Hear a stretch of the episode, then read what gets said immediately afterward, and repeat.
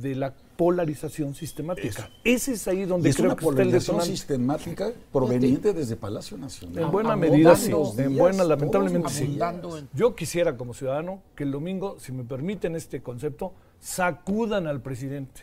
O sea, que el presidente no le quede otra que ver que hay muchas cosas que está haciendo que la sociedad no está de acuerdo con ello y Me que debe de lo que hemos tratado de echar por delante es la reflexión, el debate, la discusión. Es correcto. Y ese está siendo para mí uno de los elementos más delicados que, de los cuales está careciendo el gobierno, porque es un gobierno omnipresente. Él se sienta, se para en las mañanas para que lo que él diga se convierta en la verdad. Esto es algo que a mí, créanme, es una de mis principales críticas. No se coloca lo que dice el presidente como una verdad única. Absoluta. Y esa verdad única permea de manera muy clara entre el grueso de la población, Sí, sí, entre los millones y millones de Se seguidores que tiene. sentencia. Y ese es el... Ese es el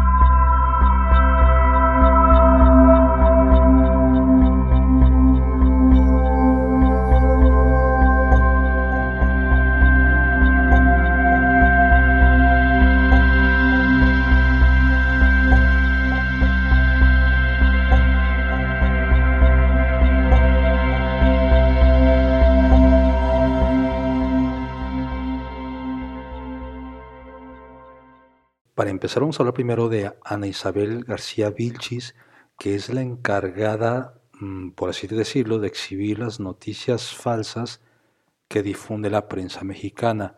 Cuando me estoy refiriendo a noticias falsas, lo digo entre comillas o entre paréntesis, porque son las noticias las cuales eh, pues la presidencia de México, el presidente Andrés Manuel, no está de acuerdo con esa información. Desde este punto ya nos estamos dando cuenta, o desde este, sí, desde este punto de vista nos estamos dando cuenta que si el presidente no, si la noticia no compagina a la ideología del titular del Ejecutivo Federal de México, la noticia muy seguramente ya tiene un alto porcentaje de probabilidad de que va a ser tomada como falsa. Regresando a quién es Ana Elizabeth García Vilchis y por qué está ahí al frente de esta sección, diremos que su esposo fue un político, no recuerdo el nombre, ya se los investigo rápido, se llama mm, René Sánchez Galindo, que compitió como diputado federal para el Distrito 12 en Puebla y perdió. Ella es la esposa de este personaje y por eso está ahí. Además de que tiene Vilchis, tiene nexos eh, de trabajo con Jesús Ramírez Cuevas, pues ambos eh, trabajaron o trabajan para la jornada. Muchos recordarán que la jornada, el medio eh, impreso, últimamente ha estado defendiendo a capa y espada al hijo de Andrés Manuel por el asunto de la Casa Gris. De hecho, los documentos, si mi memoria no me falla, los documentos que presentó el hijo de Andrés Manuel, el contrato, ¿se acuerdan de ese contrato todo tachado e incompleto que, quisieron presentar como prueba? Mm, se presentó a través de la jornada, si mi memoria no me falla. Y entonces ahí ya uno ya tiene eh, los nexos, los enlaces de las personas y las empresas que están vinculadas directamente con Andrés Manuel. ¿Por qué va todo este punto? Para la nota de Carlos Loret y los inmuebles de alta plusvalía que él tiene o que este medio le encontró haciendo, hay que reconocerlo, una muy buena investigación en el registro público de la propiedad de la Ciudad de México.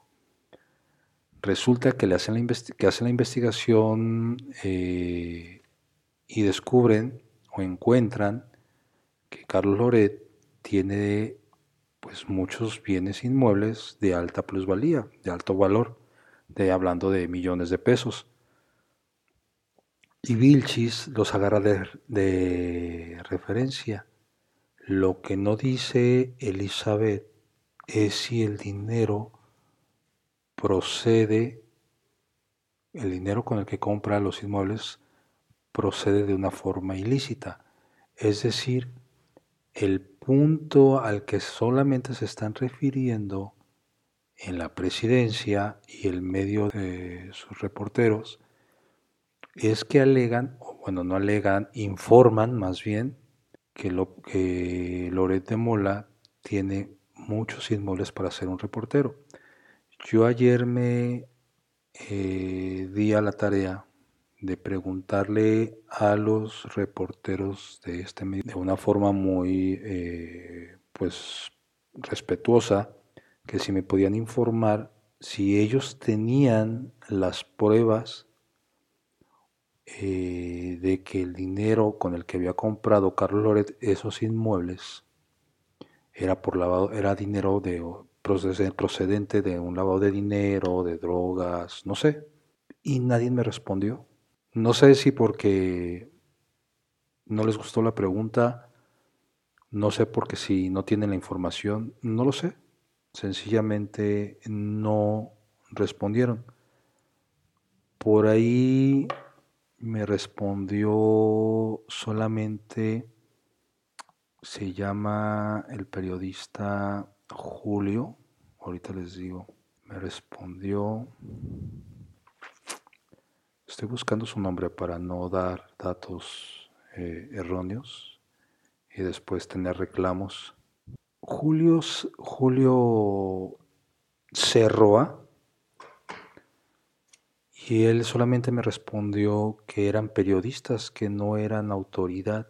Miren, cuando uno va, cuando uno hace investigaciones como las que hace muy bien Julio, porque hay que reconocerlo, hace muy buenas investigaciones.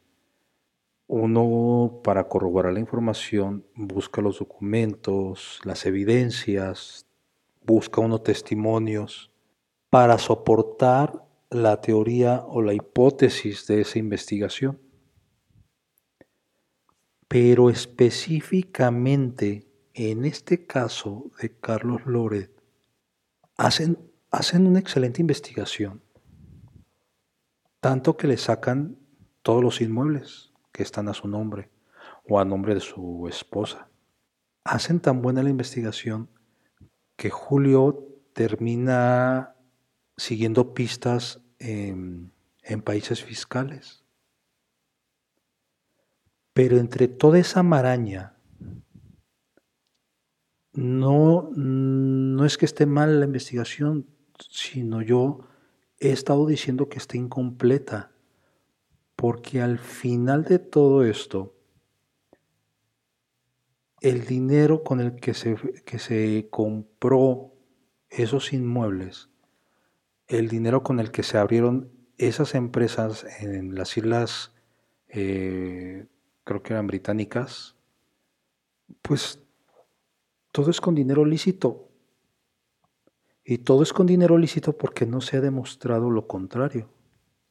Nadie ha demostrado que el dinero de Carlos Loret de Mola sea ilícito que recibió Chayote, que le dieron millones de pesos Peña Nieto y Fox y este Felipe Calderón. Pues sí, o sea, eso es muy evidente, pero no es sin dinero ilegal. Yo ayer también les preguntaba a varios, creo que hasta un, a Serrano, Vicente Serrano se llama. Yo le puse, bueno, está prohibido por la Constitución mexicana el hecho de que un periodista o cualquier profesionista o cualquier mexicano o cualquier extranjero tenga muchos bienes inmuebles de ese valor eh, comercial y no me contestó. Se fue por la tangente, siguió él con su rollo en sus redes sociales. Y este es el error no pueden culpar o, perseguir a un periodista o a cualquier persona por el hecho de que tenga demasiados inmuebles. O sea, la nota es, tiene muchos inmuebles. Sí, todos lo sabemos. gracias a la investigación de Julio Cerroa y de varios periodistas en los años anteriores. E insisto que son muy buenas investigaciones, pero ninguno ha demostrado que sea dinero ilícito.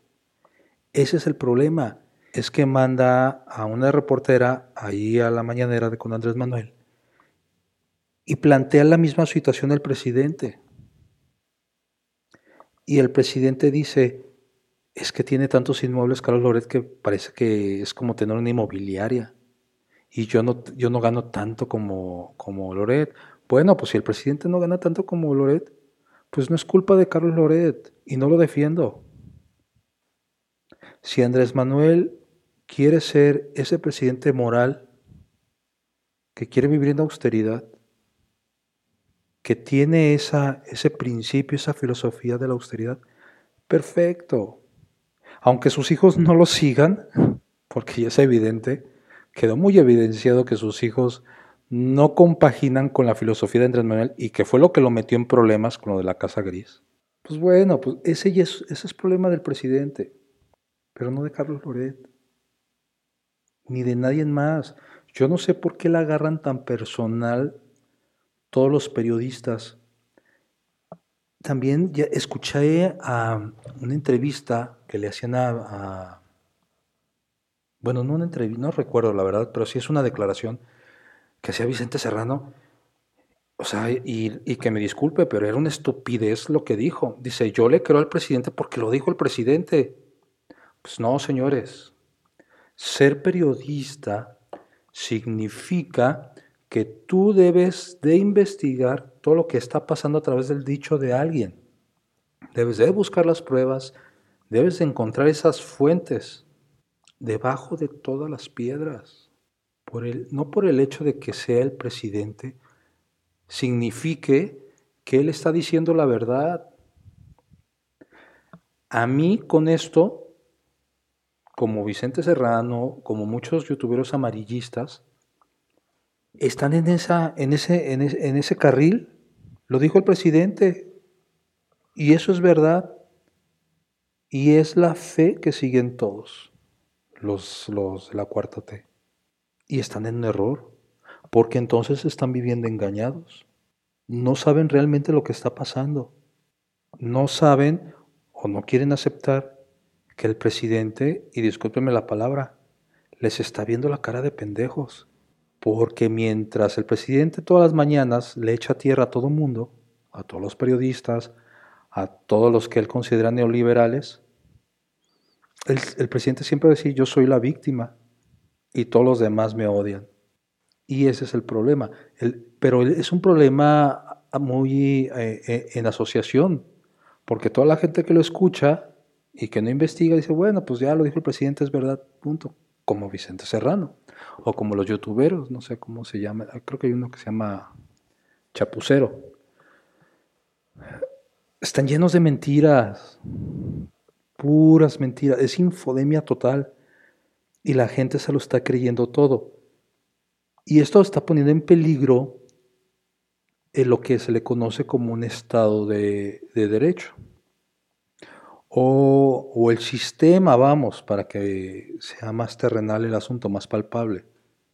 Les digo mentiras y estos creen que es verdad. ¿Sí? Y como ellos creen que es verdad, ellos, ellos son capaces, todo mi séquito de seguidores, ya los tengo adiestrados como perros fieles para que me defiendan a todo aquel que no compagine con mi ideología. ¿Saben quién hacía eso? Mao Zedong. Y acabó en millones de muertes. Y ahí está la historia. Ahí está la filosofía de Mao Zedong. No estoy diciendo que esto vaya a pasar en México, pero sí estoy marcando que son los inicios de cualquier tipo de secta. Mi líder supremo dice que esto es la verdad. Mi líder supremo dice que esto es mentira. No, señores. Yo os invito a todos los periodistas a que investiguen. No pueden estarse tragando todo lo que dice el presidente, porque son entonces cómplices de la infodemia.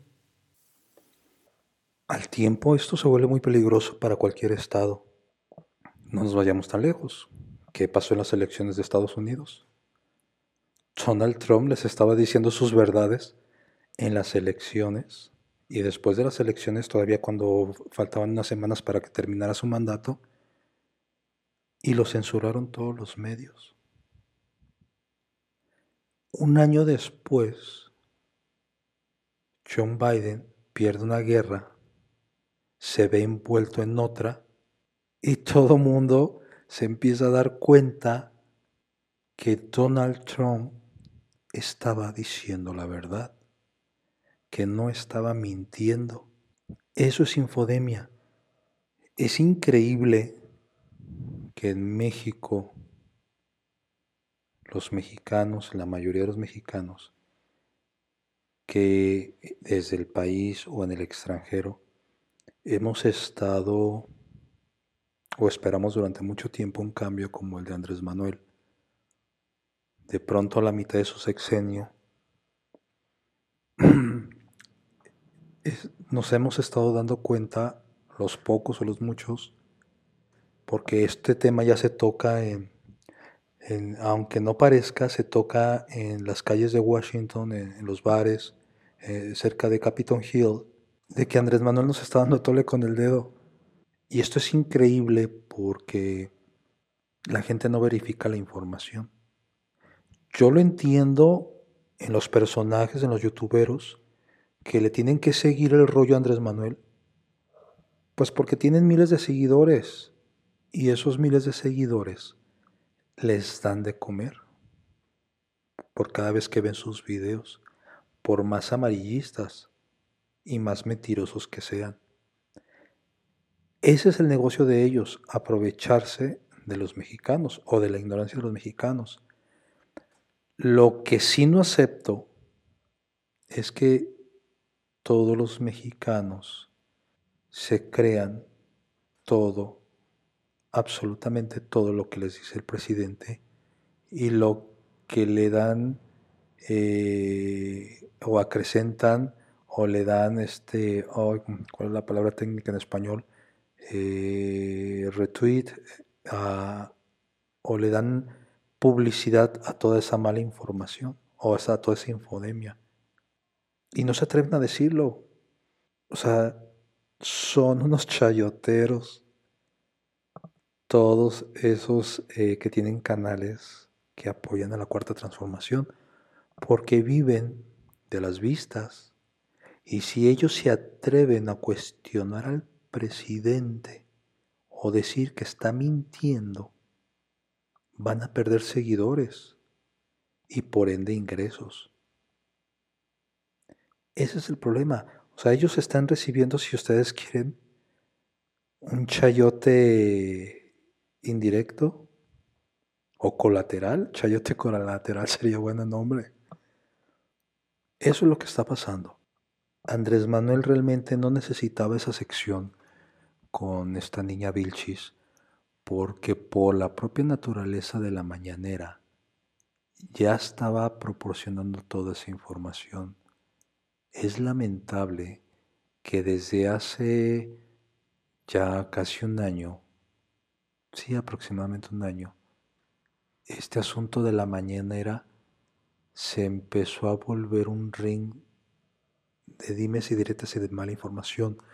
Pero llegamos a este punto, o se llegó a este punto, porque Jesús Ramírez Cuevas no tiene nada de experiencia en comunicación, no tiene nada de experiencia como vocero de una presidencia y permitió, de cierto modo, que todo esto se le saliera de control. Es increíble que a mitad del sexenio el gobierno de Andrés Manuel esté pasando este tipo de situaciones. Porque si les soy sincero, si Andrés Manuel quisiera seguir haciendo las mañaneras a estas alturas, él ya nada más debería de hacerlas de una hora, no de dos, no de tres, sino de una hora, y solamente estar contestando sí o no, o no tengo la información, y no permitir que los periodistas se le suban al cuello, y no por no dar información, sino porque él tiene la información, y no debe dar a pie a dejar esas lagunas o esos vacíos de información y por esos vacíos tienen esta bronca. Pero el Andrés Manuel no lo quiere aceptar. Y ya está a tal grado que él ya no lo ha dicho, pero él ya es consciente de no que la esté regando, sino es consciente de que él está en su, como se dice en México, en su macho, de que todo lo que dice él es verdad. Y no le van a cambiar de opinión. Es un señor terco. Y eso está mal en un presidente de la República. Porque un presidente no debe de ser terco, debe ser inteligente, que es mejor que terco. Es muy peligroso esto que está pasando de la infodemia. Yo les recomiendo que siempre deben de verificar la información que escuchan en, algún pasillo o que ven en algún medio o que una persona hizo una declaración. En Estados Unidos, normalmente todos los medios están buscando dos, tres fuentes para corroborar la información. Si no existe eso, la información no sale a la luz. Es muy difícil que salga a la luz. Tan solo en el asunto de Ucrania hemos llegado al punto que hemos buscado hasta 10 fuentes distintas con video, sonido y video. No fuentes escritas o de que alguien nos dijo. Sonido y video. Si la información no trae sonido y video y pasa por una revisión estricta digital para saber si está manipulado o no manipulado, no se toma una fuente. ¿Por qué? Porque descubrimos a la semana de que inició la invasión de Rusia en Ucrania que había bombardeos en edificios civiles o en lugares donde ni siquiera había soldados rusos, o que sí había, pero estaban muy retirados, todavía no llegaban a la zona. Y el gobierno de Ucrania inmediatamente sacaba información de que habían sido soldados rusos. Es más, ni siquiera había periodistas. Siempre todas las primeras informaciones de edificios destruidos o civiles atacados siempre las ha sacado primero el gobierno de Ucrania y luego ya le dan retweet los medios eh, de Europa y de Estados Unidos en su mayoría. Cuando empezamos a ver eso, lo que su servidor empezó a hacer fue buscar contactos en el otro bando, del lado ruso. Y bueno, para terminar el tema, pues así las cosas en México. Tengan mucho cuidado con todo lo que leen o escuchan. Y esto es todo por hoy en Café Americano. Nos vemos para la próxima.